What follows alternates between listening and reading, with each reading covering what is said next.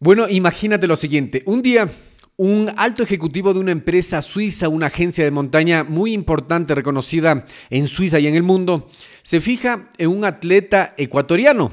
Entonces, ¿por qué se fija? ¿Por qué le llama la atención a él? Le llama la atención porque este guía de montaña profesional subía montañas con su padre, que también era guía de montañas profesional suizo y subía desde los 15 años montañas. Había subido más de 250 montañas de más de 5.000 metros y muchísimas veces montañas de más de 6.000 metros.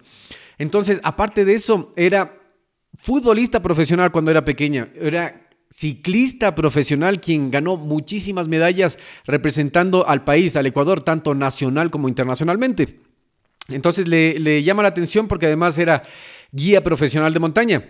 Y dice, bueno, nosotros necesitamos una persona tan profesional como tú y queremos hacerte una oferta. ¿Cuál es la oferta? Queremos que seas nuestro guía en el Kilimanjaro. ¿Cuál es el Kilimanjaro? El Kilimanjaro es la montaña más alta de África. Entonces él como le encanta lo que hace, dice, claro, yo puedo subir eh, yo puedo ser este guía de montaña que necesitan. Entonces comienza, efectivamente, se va a África y comienza a subir y a bajar montañas, a subir y a bajar montañas con este turismo de montaña.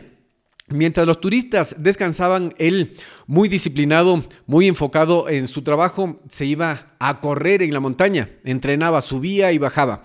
Entonces, este ejecutivo de la empresa, de la agencia de montañismo suiza, le dice, oye, ¿sabes qué? Te he visto y te quiero proponer algo. Y él dice, claro, ¿qué, es? Bueno, eh, lo que te quiero proponer es ser tu sponsor. Quiero auspiciarte para que rompas el récord mundial. Y dice, para que rompa el récord mundial, ¿cómo, ¿cómo es eso? Bueno, tienes que ir corriendo de aquí a la cima de la montaña, ida y vuelta en menos de siete horas. Y él dice, ¿cómo? En menos de siete horas. Esta expedición se hace siete días. Y es sembrada esa idea. Entonces él mientras entrenaba ya se visualizaba como rompiendo el récord mundial que había impuesto el famoso atleta español Kilian Jornet.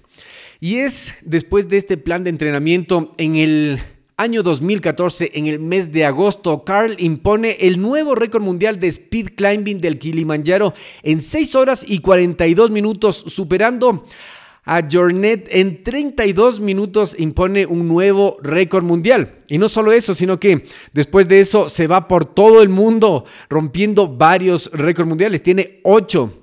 Rompió el récord mundial en Europa de Elbrus, en Chile, Cerro Plomo. En Argentina y Chile, Aconcagua, el Huascarán, el Chimborazo, el Cotopaxi y el Nevado de Colima. Ahora su proyecto ambicioso es viajar por cada uno de los continentes alrededor del mundo, rompiendo el récord mundial en speed climbing.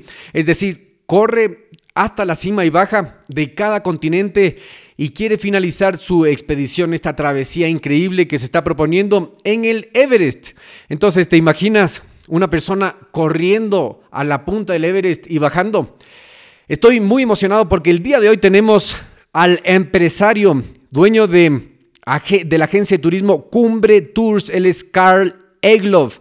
Estoy muy emocionado porque Carl ha sido una persona muy importante para mí. Con él subimos tres veces montañas, nada más y nada menos que el volcán activo más alto del mundo, el Cotopaxi, en dos ocasiones y el Cayambe en una ocasión. Ha sido un ejemplo a seguir, además que yo le admiro mucho por su profesionalismo, su entrega, su mentalización, su enfoque, su disciplina, el entrenamiento la alimentación y cómo tiene esa capacidad de enfocarse en el 1% más importante para lograr todas estas hazañas increíbles que ha tenido. Además, es políglota, sabe español, alemán, suizo, inglés, francés. Estudió en el Colegio Alemán de Quito, después su secundaria fue a hacerlo a Suiza, así como que estudió también negocios en Zurich, Suiza.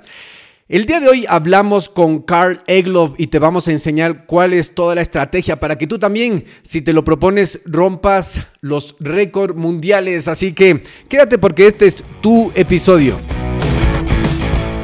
Hola, ¿cómo estás? Te doy la bienvenida al podcast Mentalización para Emprendedores, donde juntos nos preparamos para despertar la conciencia. Yo soy Eric Seguel, soy parte de un grupo secreto de innovadores del que tal vez nunca has escuchado hablar. No buscamos empleo, lo creamos. De hecho, planeamos nuestro destino y lo ejecutamos. Mira, existen cosas que sabemos que cambian la vida de las personas. Emprendemos diferente. Descubrimos nuestro talento y luego lo convertimos en negocio. Así fluimos. Trabajamos inteligente. Luchamos en contra de nuestro propio ego y contra el tiempo. Utilizamos un sistema probado para generar ganancias reales y luego lo automatizamos en el Internet. Somos personas con visión de cambiar el futuro cumpliendo nuestros sueños. Sí, somos emprendedores como tú y estamos hackeando el sistema.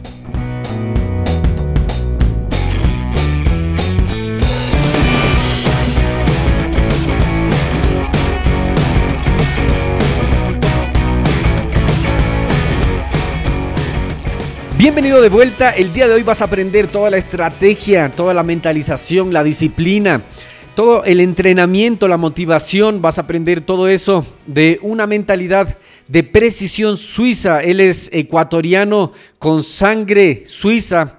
En realidad parece más suizo que ecuatoriano. Sin embargo, te quiero contar un poco de la historia de fondo. Estábamos los dos el día y la hora indicados, él en su oficina, yo en mi oficina. Yo lo que quería es que salga el episodio perfecto porque... Obviamente iba a conversar con una persona que es un ejemplo a seguir, una persona que había roto varios récords mundiales ya en su carrera y una persona con quien yo había tenido tres expediciones de montaña, una, una, experiencia increíble. Entonces yo quería que salga todo excelente. Internamente yo no sé por qué me sentí un poco nervioso, no sé si fue el día, no sé fue, qué fue, pero me sentí un poco nervioso, comenzamos a conversar y hice la introducción, como siempre en el programa, de los invitados. Y después me doy cuenta de que no se estaba grabando. Entonces no se grabó el saludo y la introducción, pero no se ha perdido nada, toda la entrevista quedó intacta, súper bien. Entonces... Yo dije, no, no me gustaría que quede sin el saludo. Le voy a, contactar a Carl y voy a pedirle que me envíe un saludo. Entonces, eh, efectivamente, le digo, Carl, ¿cómo estás? Sabes que estaba editando el episodio y el saludo no se grabó. ¿Me podrías, por favor, enviar eh, un mensaje de voz o algo? Y dijo, mm, claro, disculpa, sabes que me demoré un poco en contestarte porque estoy en el País Vasco. Estoy entrenando para una competencia del domingo, así que te envío en un momento. Y ustedes van a oír, es un mensaje súper chévere, súper buena onda que envió con un sonido ambiental de fondo. Él estaba en la montaña, en las alturas, ahí en la montaña entrenando para su competencia. Entonces, hola Carl, ¿cómo estás? Hola Eric, ¿cómo estás? Soy Carl Egloff. Eh, me encanta tener la oportunidad de conversar contigo. Espero que estés súper bien. Y yo me encuentro muy bien y muy feliz porque considero que esta es una de las mejores entrevistas que hemos tenido, así que les dejo con la entrevista de Carl Egloff, que nos estaba contando la parte de que el ciclismo le dio mucho en, la, en su carrera. ¿Cómo te fue, Carl, en tu carrera como ciclista? El ciclismo de montaña que me regaló muchísimo y ahora me encuentro en, en, el, en, el, montañismo de velocidad, que mucha gente se pregunta cómo funciona eso, pero ya hablaremos más a detalle en la entrevista pero eso es a lo que me dedico ahora, a correr por las montañas, no solamente a romper récords, sino también a, me, he metido de cabeza a, intentar estar en la élite mundial del trail running, eh, lo cual no es, no es fácil, es un nivel muy, muy alto en Europa, así que a eso me dedico, al montañismo de velocidad como también al trail running. Wow, y tú, nosotros subimos, yo tuve la, la oportunidad de subir contigo tres veces, dos veces el Cotopaxi y una vez el Cayambe fue una experiencia, pero muy, muy enriquecedora. Se, me derritió muchas creencias limitantes de que yo no podía, yo sí podía, pero verte a ti como el gran líder que eres y en realidad como un Rambo cuando nos subías esa pared después de la quebrada grande que hay en el Cayambe. Así que te agradezco por eso. Después de eso cambió mi vida muchísimo y, te he visto, después de eso te convertiste en el Superman. No, pues muchísimas gracias. El placer fue mío poderte llevar a ese, a ese mundo tan maravilloso que yo le, yo le llamo religión. Estar en las montañas y llenarte de energía y poder contagiar eso a otras personas, pues eso es, ese es mi trabajo. Eh, ahí es cuando siento que, que, vale muchísimo la pena salir a guiar no solamente a ir por proyectos. Pero como tú bien dices, eh, mi rumbo tomó otra dirección. Me empecé a dedicar a, a a temas personales, a tratar de romper plusmarcas, a volverme un velocista y como tú sabes, nosotros tenemos una caducidad como deportistas, es más difícil eh, mantener un poco ese, ese nivel élite, entrenar todos los días y, y, pues estoy ahora con 38 años, estoy a 3, 4 años de, de ya dejar de supuestamente intentar hacer récords de montaña porque es muy sacrificador, no solamente hacia mí, sino sobre todo a mi familia, siempre estar con esos riesgos tan altos que hay. Y pues eh, siempre igual, a pesar de estar en la máxima categoría y estar tratando de romper récords, siempre trato de, tener ese balance y en temporada de, de recuperación trato de guiar y enseñar a otros lo que, lo que tanto amo en las montañas. Así es. Y dentro de todo este, estos múltiples deportes que tú has aprendido, que has sido muy disciplinado en practicar, ¿cuál eh, definirías tú que es tu pasión? Aparte de la técnica, de lo que puedas ser especialista, pero ¿cuál es tu pasión dentro de toda esta área del deporte que tú has hecho? Bueno, yo, yo pienso que mi pasión está en, en el deporte outdoor en general, porque si me preguntas a mí por qué dejé el ciclismo de montaña, lo dejé por netamente por estar estancado en el país, no tener oportunidades afuera y sacrificar tanto para que tú tengas que pagarte todo en una carrera afuera. Eh, y el, el, hecho de haber cambiado al trail running fue, fue, porque se me abrieron mucho más las puertas, ¿no? Em, y el trail running viene liado con el, el, correr por las montañas porque eso es un deporte que, que me, me fascinó de, de, de enterizo, pero la verdad es que yo siempre digo, si me quedo sin bici, seguiré corriendo en las montañas. Si es que no podré correr, seguiré en la bici en la montaña, porque el simple hecho de estar conectado con la montaña es lo que más me gusta a mí, es lo que yo siempre llego a casa y ayer, por ejemplo, subí una vez más del Hilaló, regreso a casa y le digo a mi mujer como si nunca habría estado ahí, había estado ocho veces esta semana ahí arriba, pero le cuento con tanta ilusión y le digo, ¿sabes qué? Le vi un águila volar. Y me dice, pues ya me contaste la semana pasada, le digo, es que no, es que hoy fue súper especial, porque ese águila no sabes qué lindo está ahí arriba y, me cree loco, ¿no? Porque dice, ¿hasta qué punto subes, subí 14 veces de hielo en las últimas dos semanas, cada vez haciendo intervalos, entrenamientos, cada vez tengo algo que contar. Yo no creo que tendría algo que contar si estaría corriendo en el asfalto todos los días. Qué increíble, qué increíble. Y sabes que dentro de aquí de Radio Emprendimiento nosotros hablamos mucho de la mentalidad. Entonces yo te comentaba que cuando yo subí contigo el Cotopaxi, el, el Cayambe, mi mentalidad em, cambió totalmente. Fue un antes y un después para mí. Entonces, yo escuchaba en una entrevista mientras estudiaba para hacer esta entrevista, escuchaba que el reportero te decía que tú eres ecuatoriano de nacimiento, quiteño y suizo de mentalidad. Entonces, esa, esa, esa precisión de mentalidad y esa conexión con tu cuerpo, de conocerte tanto, conocer la ruta que vas a hacer, se asemeja mucho al emprendimiento, se asemeja a un proyecto cualquiera en la vida, se asemeja a la vida. ¿Cuál es tu secreto de mentalidad y de tener esa conexión mente-cuerpo? ¿Tú crees que naciste con eso o el entrenamiento te ha hecho así? Es una muy buena pregunta. Y bueno, primero con mi nacionalidad. Soy, soy quiteño de corazón y la verdad es que no parezco ni, ni por el nombre ni por la étnica. Entonces siempre he vivido esa, esa pregunta de dónde eres, pero siempre, siempre respondo de la misma manera, tengo la sangre ecuatoriana y el cuerpo suizo. Y me ayuda a veces a tomar ciertas decisiones porque el, el suizo es menos atolonrado, el suizo es un poco más cabeza fría y el ecuatoriano es, es, contagiado de, muchísimas, de muchísima euforía, de muchísima motivación que el suizo no tiene, en cambio, muchas veces el suizo es un parco que, que, a duras penas te lanza un abrazo, entonces yo creo que es una combinación buena en este tipo de montañismo porque sí se necesita muchísima, muchísima motivación, se necesita muchísima credibilidad, pero también necesitas... Eh, yo siempre digo, necesitas haber tenido por lo menos 30 años para empezar a hacer esto, porque el rato que tú tomas decisiones erróneas es una cadena y las cadenas van desatando luego un, accidente que Dios quiera no sea fatal, pero las decisiones en velocidad se toman por fragmentos de segundos, es, es el no, haber dado, no haberte dado vuelta en un lugar que al inicio dudaste o haber escatimado una tormenta que posiblemente dijiste, no, pero es que yo voy a bajar antes de que caiga o haber tomado la decisión errónea de haberte puesto un par de medias en vez de dos pares de medias. Y todo eso te hace eh, pensar las cosas con cabeza fría y la experiencia te ayuda mucho. Entonces yo la verdad siempre digo, a mí personalmente me sirve mucho eh, ya tener una edad en donde, en donde pueda tomar las decisiones y sobre todo que la prioridad siempre va a ser volver a casa.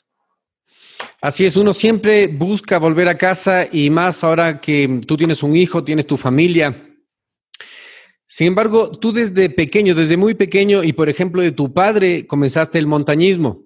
Entonces, em, ya nos hablaste de esta importante diferencia entre tu mentalidad europea y tu mentalidad latina. Entonces, tú dices que tú eres un suizo físicamente y ecuatoriano de sangre. ¿Cuál crees que es la diferencia más grande en debilidades, por ejemplo, en, el montañismo? Esa, esa precisión de ver que se, que se viene una tormenta, que tienes que tomar los cambios necesarios dentro de tu ruta. ¿Cómo se diferencia eso del pensamiento latino que tú has podido percibir? Bueno, como tú mencionaste en la anterior pregunta, es, es comparado con el emprendimiento. Yo pienso que eh, es, el montañismo en general, el deporte, puedes comparar mucho con la vida cotidiana de muchas personas. Yo siento que, por ejemplo, para, para yo hacer un intento de velocidad, tengo que desglosar la montaña como si fuera una maqueta arquitectónica. Yo tengo que primero ver eh, cuánto desnivel hay, por dónde vamos a atacar, dónde pega el viento, a qué horas es donde es más caliente, a qué horas podría caer una, una avalancha, cuando hicieron el récord, qué fecha escogieron y por qué razón, siempre hay una razón, eh, cómo les fue a las personas que intentaron hacerlo. Entonces se vuelve una maqueta y tú empiezas a buscar eh, siempre el plan A, el plan B, el plan C en caso de que esto no sea posible y le vuelves a transformar esto a la vida cotidiana. Al final, el proyecto puede tardar un año hasta que tú puedas ir a hacer el tiempo que deseaste, no es de agarrar y que el car sube en Quito el carro y se baja y hace los récords de las montañas sin conocerlas, porque eso sería ser imprudente.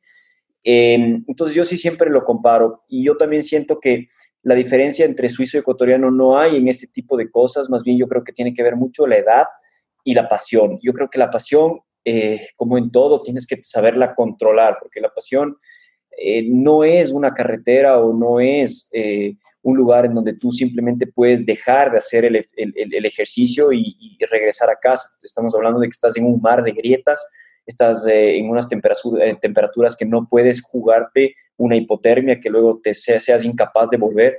Entonces sí tienes que ser una persona muy consciente de lo que, te va, lo que vas a hacer. Entonces yo sí creo que necesitas, uno, eh, mucha experiencia, no solamente en edad, sino también de, en el montañismo, y dos, tienes que conocerte a ti y saber dónde están tus límites. Yo creo que por ahí va la razón por qué tanto me apasiona este deporte, porque siempre voy conociendo otros límites míos y siento que ya no estoy solo, sé que hay muchísima gente que, está conmigo en esto y por eso es que eso es lo que más me motiva a seguir creciendo como deportista, como ser humano y como velocista. Tú en estos tiempos, en estas carreras, en estos, estas veces que has roto los récords mundiales, en estas carreras tan exigentes, ¿tú utilizas alguna estrategia de visualización o de mentalización para los momentos más fuertes cuando tú dices, seguramente em, hay unos miedos internos demasiados que tú te enfrentas fuera de tu zona de confort? ¿Cuál es la estrategia que utilizas? Bueno, ahí yo creo que es, muy acertada la pregunta porque depende mucho qué reto, ¿no? Ahora, eh, solo para darte un ejemplo, la pared sur de la Concagua que fuimos a hacer ahora en febrero con Nicolás, eh, no, pasó de todo, pasó de todo porque eh, llegamos a, vivir esta, esta etapa tan, tan fea que es la vida y la muerte. O sea, el, hecho de, de haber ya pensado en que tal vez ya no salgamos con vida de esta, eh, fue la primera vez en mi vida que sentí algo así, en donde ya ni el plan A, ni el plan B, ni el plan C funcionaron y te pones a pensar por qué estás ahí, eh, por, qué fuiste, por qué fuiste allá, eh, por, por, qué tienes que salir de esta, cuál es tu argumento. Y fueron minutos, segundos de, de reflexión, ah, incluso había momentos en donde ni siquiera nos movíamos, solamente reflexionando sobre el por qué tenemos que salir de ahí. Y, de pronto aparece una imagen de mi hijo y decía, papá, ven a casa, y te tocaba el hombro y decías, no, no puedo, no puedo, no puedo quedarme aquí, es imposible, no puedo ser tan irresponsable, yo había prometido regresar a casa y, y, y, de pronto te das cuenta que todos los planes que habías planificado no salieron como tú creciste, así que puede pasar, ¿no? Eh, yo siento que siempre es importante ser muy planificador, pero yo creo que algo que nos determina mucho a los latinos es la pasión en la que metemos las cosas, las oportunidades, cómo las valoramos. Eh, tal vez en Europa a veces la gente se marea de tantas oportunidades que tienen y a la final no valoran lo que tienen. Y yo creo que aquí nosotros tenemos a veces muy pocas oportunidades y por eso es que cuando tenemos una, no la desaprovechamos o al menos tratamos de sacar el mayor provecho. Qué increíble. Entonces, en ese momento que estabas en la Concagua, yo vi un video que venía una avalancha y tú decías, está muy cerca. Claro, y daba miedo solo de ver esa imagen, me imaginaba estando. En estos momentos que son de vida o muerte, como tú has dicho, ¿cuál ha sido la peor situación y qué enseñanza has sacado de, de estas situaciones de vida o muerte? Bueno, yo creo que la esencia de por qué hacemos estas cosas no la entiendes hasta estar en una situación así. Yo creo que siempre decimos, no, es que es bien bacán y porque los otros hacen eso y porque arriba de ley la vista es a lo bestia y porque de ley, porque el fulanito tal subió, yo también tengo que subir o si no voy a quedar mal con el jefe. Todas esas cosas te preguntas, ¿no? Pero a la final, nosotros montañistas que, que, queremos hacer algo que casi no se ha hecho en la vida o en general, tal vez nunca antes se había hecho, si te preguntas en un momento por qué no lo habrán hecho. O sea, realmente, si es que no lo hicieron es porque debe ser algo muy difícil. Entonces tú ya te empiezas a preparar y a pesar de que tú, tú, tú tratas de, de, pensar en todos los escenarios eh, y tratas de ser más sabio, igual la montaña te da una lección y a veces tú tienes que estar preparado para eso. Pero yo sí creería, yo sí creería que es, es, los momentos tal vez más duros de mi vida fueron los que menos me imaginé que los iban a hacer. Tal vez cuando tú vas confiado a la montaña es cuando recibes, recibes una lección eh, y cuando vas con la cola entre las piernas tal vez te parezca fácil. Eh, yo creo que tiene mucho que ver con actitud, yo creo que tiene mucho que refleja eso al día a día de mucha gente que va a trabajar, tal vez un trabajo que siempre lo hiciste tan increíblemente bien y ya te parece incluso aburrido, puede ser que ahí hagas un, error enorme y puede ser que ese error te cueste el trabajo y yo siempre comparo el trabajo con el deporte con, el, con la vida. Puede ser que un error que nosotros no nos habríamos imaginado nos costó la vida en la montaña. Entonces, por eso hay que estar, yo creo que súper consciente de qué riesgos podríamos tener y, y, siempre estar con la cabeza fría. Por más de que tú sientas que puedes más, tienes que ser muy planificador y muy cabeza fría. Y yo creo que con mi compañero de cordada y en general cuando hago los proyectos en solitario, me he vuelto una persona no más sabia, sino más madura, porque sabia, ser sabia o no, a veces tiene que ver con suerte también la montaña. La montaña es un tema de, de simplemente el destino quiso o no quiso que esa avalancha se fuera, pero al menos pensaste que esa avalancha podría haberse ido. Si es que no pensaste en ella, entonces algo hiciste mal. Entonces, tener la madurez de planificar, de ver los posibles riesgos y no confiarte, sino vivir el momento, estar atento de ese momento, ¿no? Porque tienes experiencia, va a pasar siempre lo mismo. Cada día es especial, cada ruta es otra ruta, es otra historia y hay que estar atentos. Totalmente.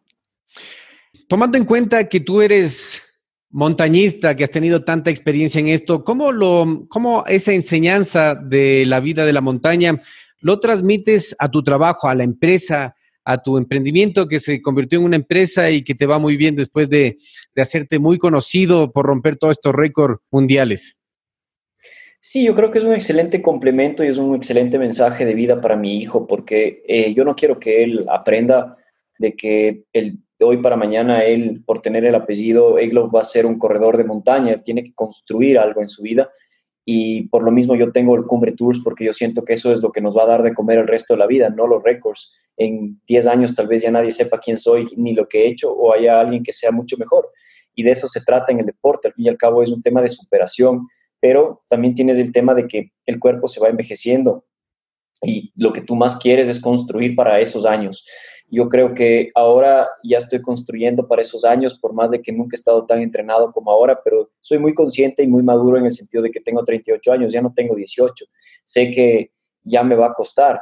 Eh, y ese es el mensaje que le quiero dejar a mi hijo, que a pesar de que yo tenga que madrugar a las 4 o 5 de la mañana para, para poder llegar a la oficina, mi trabajo sigue siendo la oficina, para que él sepa que mi hobby se hizo una profesión y esa profesión me dio de comer, pero eso no es mi todo. O sea, no es el que yo vote todos mis estudios por hacerme un montañista extremo, porque vivimos en un país en desarrollo y puede pasar de todo. Puede pasar que mañana simplemente decidan que no, que los deportes de aventura no los vamos a patrocinar y el país entre en una crisis eh, como nuestro país vecino y de pronto se va todo al piso. Y si es que tú no construiste algo, como le decimos tan famosamente en inglés, un backup, puedes quedarte sin nada muy rápidamente. Entonces yo ese es el mensaje que le quiero dejar a mi hijo. Claro que ahora no puedo trabajar las 40 horas a la semana que me encantaría porque esas 30 horas a la semana entreno, pero eh, el tiempo que estoy aquí trato de, al menos alcanzar a hacer mis cosas y por suerte tengo un súper equipo de gente que me ayuda a, que la empresa siga creciendo, porque si fuera solo por mí, no, no, podría, no podría eh, tener ese balance de trabajar y, competir y entrenar porque no me alcanza el tiempo. Y aparte, creo que lo más importante en mi vida de largo es ser un buen padre y no quiero fallar en nada. Entonces yo no quisiera que por, ambición de la empresa o del deporte o de los récords o que del Everest o lo que sea me olvide de la cosa más importante que es para mí que mi hijo al fin y al cabo regrese y, ese abrazo sea afectuoso porque me extrañaba de verdad y no porque sea un compromiso por ser padre. Qué lindo y qué lindo escuchar eso porque cuando mientras te, te investigaba, escuché que tu madre quien, quien falleció, para la gente que no sepa, cuando tú tenías 15 años, te había dejado el mensaje. Tú estudias, saca tu título y que ese te sirva como tu seguro si es que te llegas a lesionar en tus deportes, si es que algo pasa, tú vas a tener tu trabajo, tu título que te va a dar esa seguridad. Entonces es un poco el mensaje que estás, que estás reproduciendo ahora como filosofía de vida. Sin duda alguna, totalmente, tú lo has dicho. O sea, al fin y al cabo he llegado a tener ahora a mis 38 años eh, este, este, tema tan, tan crucial en la vida como que qué rumbo tomar. No soy un deportista de élite que podría vivir del deporte ahora, pero también tengo la empresa que podría guiar en el extranjero y podría también dedicarme a dar charlas motivacionales y a la vez tú dices, ok, perfecto, pero si es que me dedico mucho a lo uno, descuido lo otro. Entonces, lo mismo es en el matrimonio, lo mismo es en, en ser padre, lo mismo es en ser empresario que si tú realmente te enfocas en algo, vas a tener que sacrificar otra cosa. Entonces, para mí lo más importante en este momento en mi vida es poder dar lo mejor de mí en el deporte, pero sin descuidar es esa parte fundamental que es tener la empresa, seguir con las guianzas, ser un buen padre, porque en algún momento simplemente se va a empezar a girar todo y voy a darle un poquito más de énfasis a otra cosa. La cosa es que si tú descuidas algo demasiado, luego ya no lo puedes retomar. Si tú les cuidas del crecimiento de tu hijo, tal vez luego ya no quieras saber nada de ti. Y si es que tú dejas que la empresa descuidas unos dos, tres, cuatro años, puede ser que la empresa se vaya a la quiebra. Lo mismo en el deporte, dejas de entrenar uno, dos, tres años y ya no eres competitivo. Entonces, a la final, yo pude hacer caso a mi madre en, el sentido de tratar de hacer las cosas lo mejor posible, pero siempre estar consciente de que vivimos en un país en desarrollo y tienes que tener más que un solo plan. Qué increíble y qué increíble el balance que tú tratas de llevar en tu vida, porque siendo un deportista extremo, uno pensaría que tú, claro, le das más prioridad y te enfocas en eso, dejando un poco de lado lo demás. Sin embargo, tú eres padre, empresario, deportista, incluso te das tiempo para este tipo de entrevistas, así que felicitaciones por eso. No, pues encantadísimo, es lo mínimo que puedo hacer. Más bien, para mí es muy grato poder contar y que la gente me escuche y me conozca, porque mucha gente me ve de lejos y me dice, no, si el Carles solo pasa en las montañas, incluso he oído comentarios de que no, no tengo casa, que solo duermo en el refugio, y, me, da, me da mucha risa, y digo, lo único que espero es que mi hijo no me diga eso, eso es lo único que espero, ya lo que la gente hable es, son tendencias.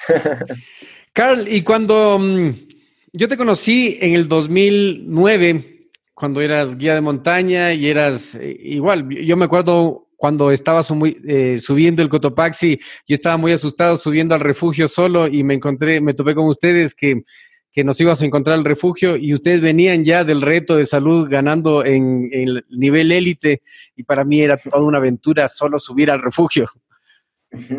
En ese nivel tú ya tenías muchas creencias limitantes derretidas. ¿Qué es lo que te cambió cuando la gente te comenzó a ver y cuando tú te diste cuenta ya mediáticamente que mm, llamabas la atención por toda esta, esta impresionante mm, actividad física que demostraste al romper todos estos récords, ¿qué es lo que cambió en tu mentalidad?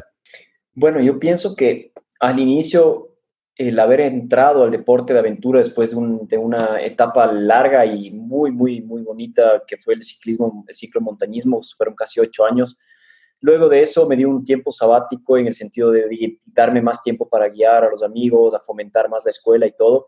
Y de pronto empezó esto de correr en las montañas y me empecé a dar cuenta que tenía mucho potencial.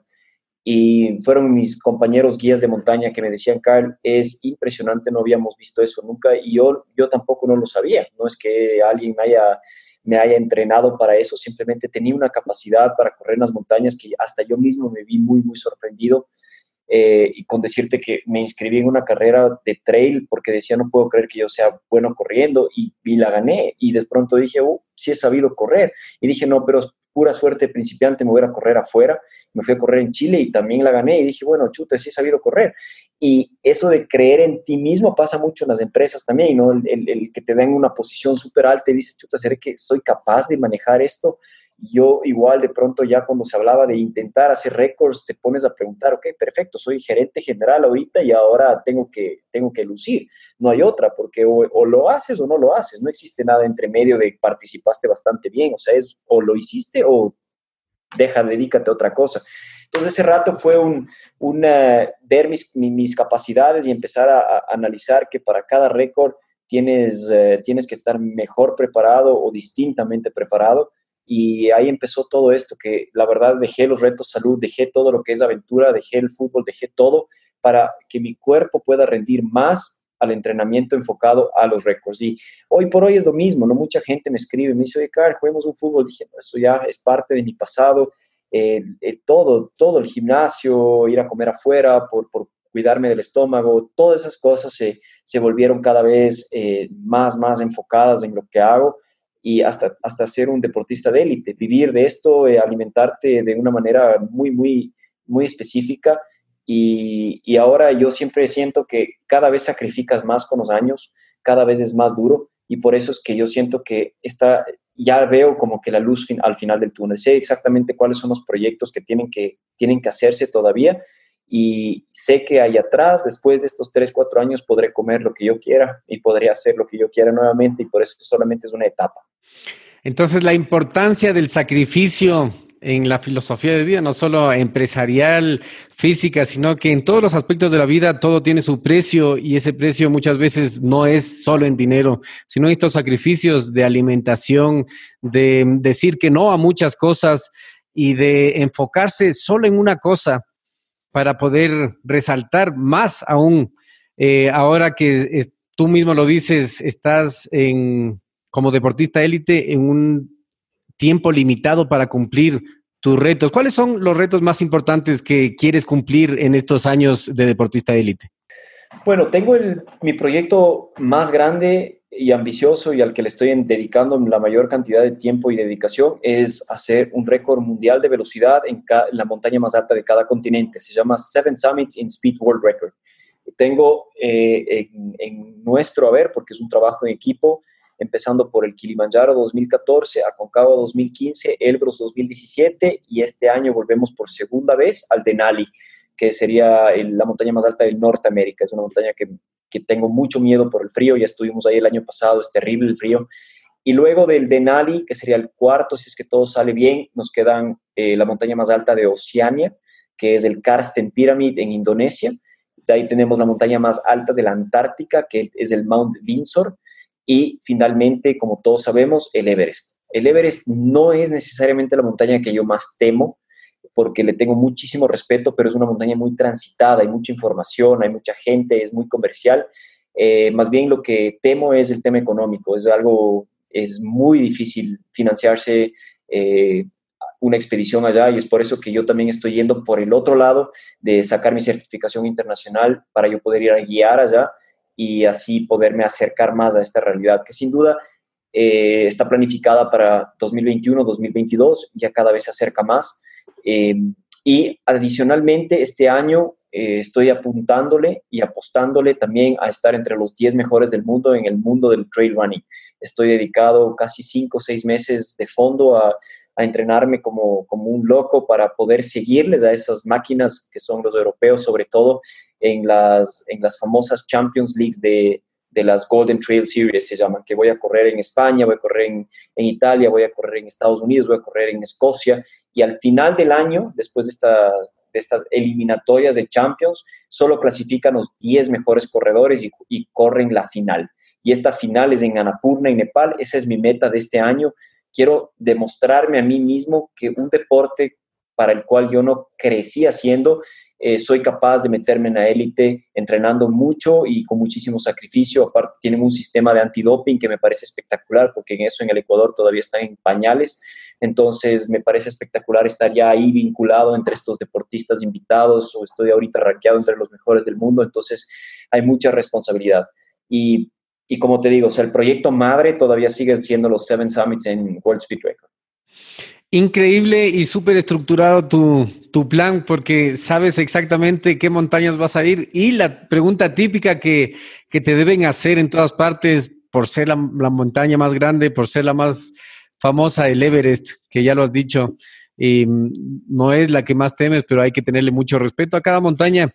Sin embargo, todas, todas las... Eh, la travesía que vas a hacer es muy estructurada, muy difícil y la mentalidad que tú tienes es del el tope élite del mundo, de, ser deportista. Así que te deseo toda la suerte con eso.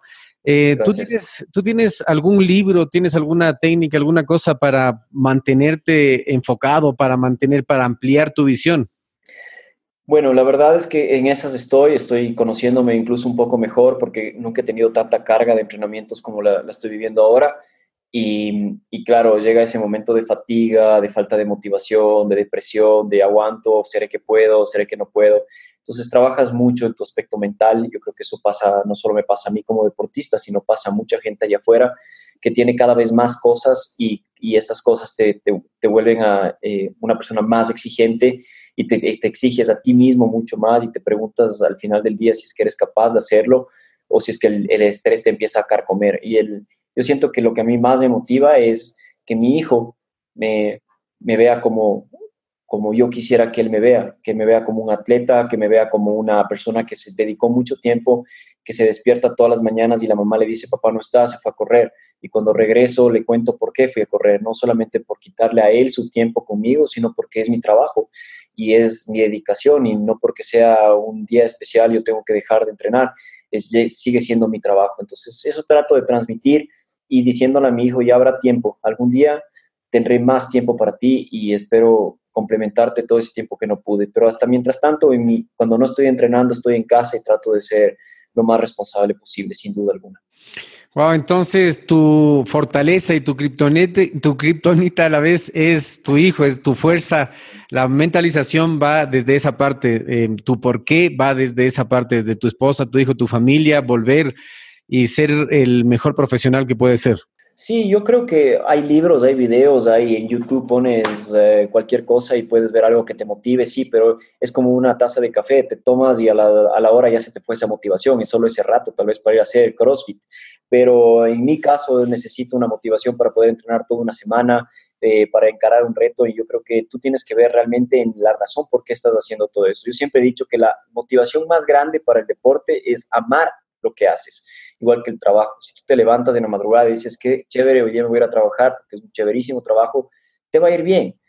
No importa el resultado, pero tu motivación va a ser que tú encares las cosas del día a día de esa manera. Y yo siento que cuando yo salgo a entrenar, por ejemplo, mañana tengo que salir cinco horas a entrenar en la montaña y ahorita pienso yo en la pereza que me da, pero yo digo, no, perfecto, el rato que yo me amarre los zapatos, voy a decir que afortunado soy de poder correr todos los días, que afortunado soy de, de poder estar en las montañas y al final del día eh, cumpliré con mi jornada y estaré más orgulloso. Entonces yo creo que tiene mucho que ver con tu actitud, con tus metas y siempre digo yo, una persona sin metas es una persona perdida en la vida, pero también tienes que ser muy real con tus metas, tienes que ser una persona muy centrada con tus metas. Si es que habría hablado del Everest después de haber hecho el récord de Cotopaxi en el 2012, habría sido muy ingenuo.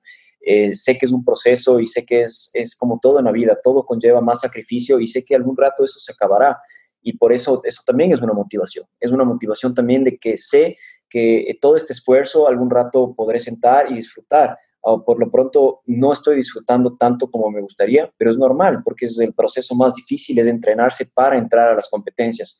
Ya en las competencias voy a disfrutar y esa es la idea, esa es, igual en la, en la empresa, tú te sacas del aire para algo y cuando ya te toca presentar algo, de pronto empiezas a darte cuenta que te preparaste tan bien que disfrutas de ese momento y no te coge desprevenido. Y lo mismo me parece que debe ser en todo, debe ser en el récord, en un intento de velocidad, en la, casa, en todo. Si tú te preparas para algo, todo te va a resultar más fácil.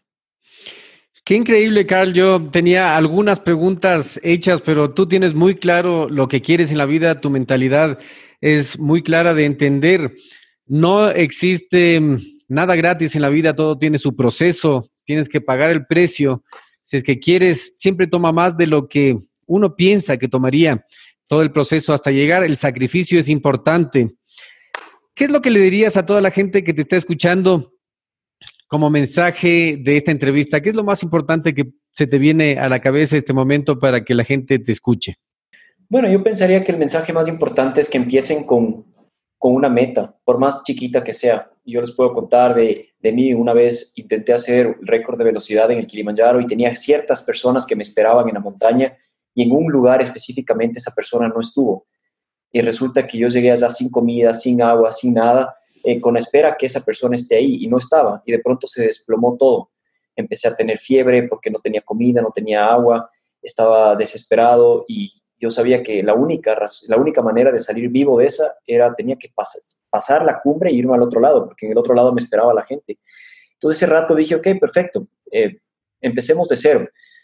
Esa piedra que veo ahí adelante, que son cinco metros, esa va a ser mi meta. Y llegaba arrodillado hasta esa meta y gritaba los últimos pasos, pero llegaba. Y de así, de piedra en piedra, llegué a la cumbre. Porque así es la vida. A veces eh, nunca sabes qué te puede esperar y la gente dice, no, es que yo no, yo no soy bueno para correr porque me duelen las rodillas, entonces empieza caminando. O sabes que no, no me gusta la bicicleta porque tengo miedo que, me, que, un bus me, me arrolle a la sequía o lo que sea, entonces empieza a hacer spinning en la casa. Todo, todo tienes, tú te puedes poner todas las excusas del mundo, pero si es que tú no empiezas a hacer un cambio, por más pequeño que sea, nunca vas a cumplir tus sueños. En todo, en todo lo que tú te propongas en la vida. Entonces yo creería que el día de mañana salgas a caminar, veas en alto y digas, ¿cuáles son mis sueños? ¿Puedo lograrlo, correr una maratón? ¿Puedo correr alguna vez un Ironman? ¿O seré que puedo subir el Cotopaxi?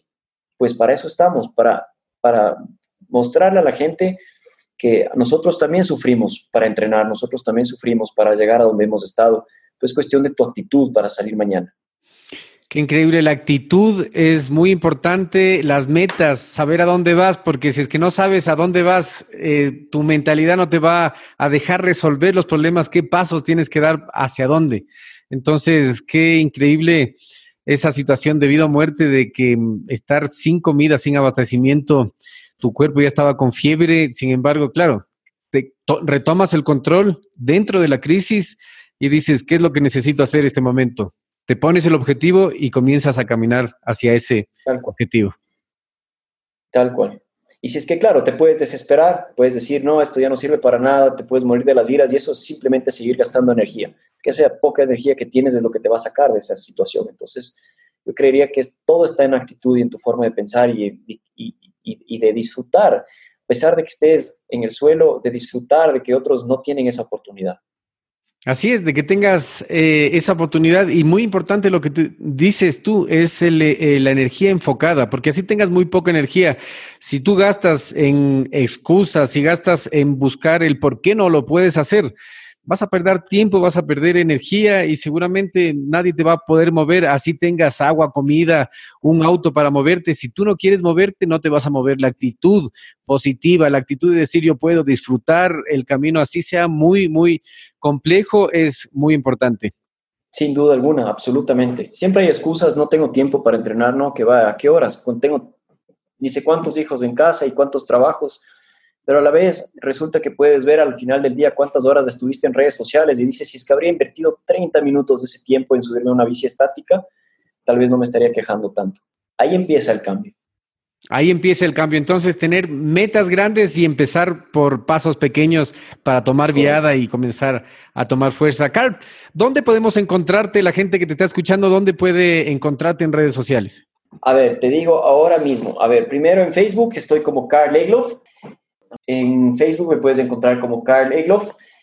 Eh, en Twitter me puedes encontrar con arroba CarlMTV, como mountain bike, MTV. Y en Instagram, que es ahora lo que es tendencia, es arroba Carl Egloff, igual.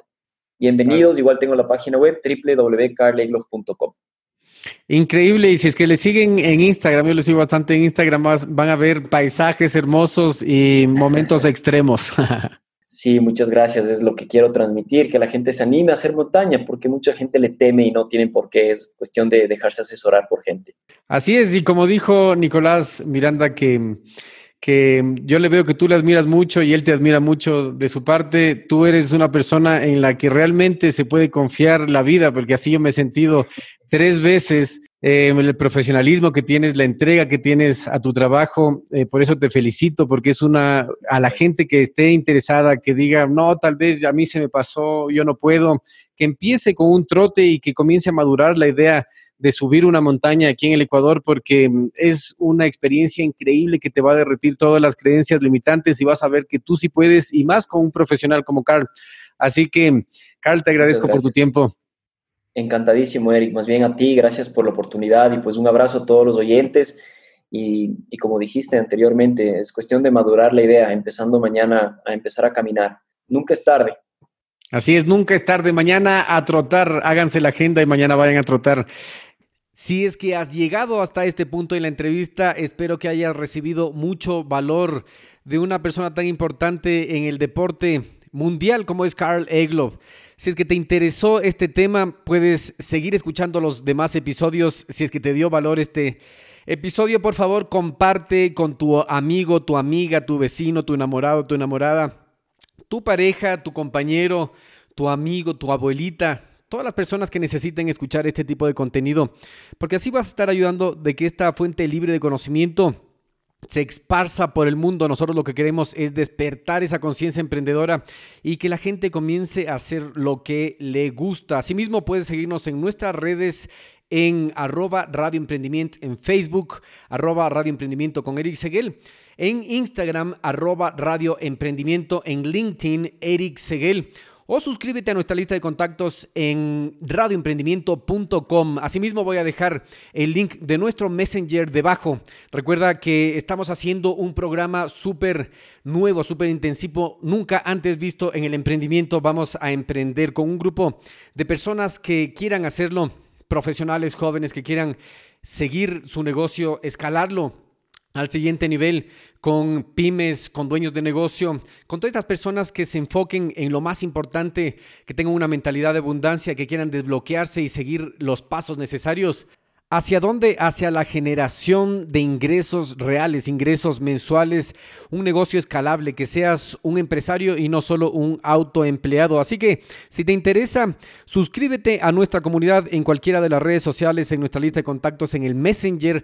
Asimismo, si te interesó este tema, por favor, califica el podcast. Voy a dejar debajo em, Apple Podcast para que puedas calificarlo. Si es que tienes feedback, cualquier comentario es bienvenido. Por último, si es que estás interesado en crear tu propio programa de podcast, podrías comenzar bajándote la aplicación Anchor y enviando un mensaje de voz a este podcast. Yo lo publicaré. Si es que tienes alguna pregunta, voy a responder tus preguntas. Ya sabes, anchor.fm se escribe Anchor con A C H O R.fm, anchor.fm, anchor.fm. Baja la aplicación, busca Radio Emprendimiento y envíanos un mensaje de voz para publicarlo aquí en el programa. Asimismo, si es que quieres comunicarte por nuestro WhatsApp Messenger, puedes hacerlo al más 593-099-643-7039 y agendar una cita de mentoring de 30 minutos para ver en qué te podemos ayudar. Totalmente gratis. Vemos si es que te podemos ayudar en el más alto nivel y que seas parte de este grupo de innovadores que están hackeando el sistema. Prepárate para despertar.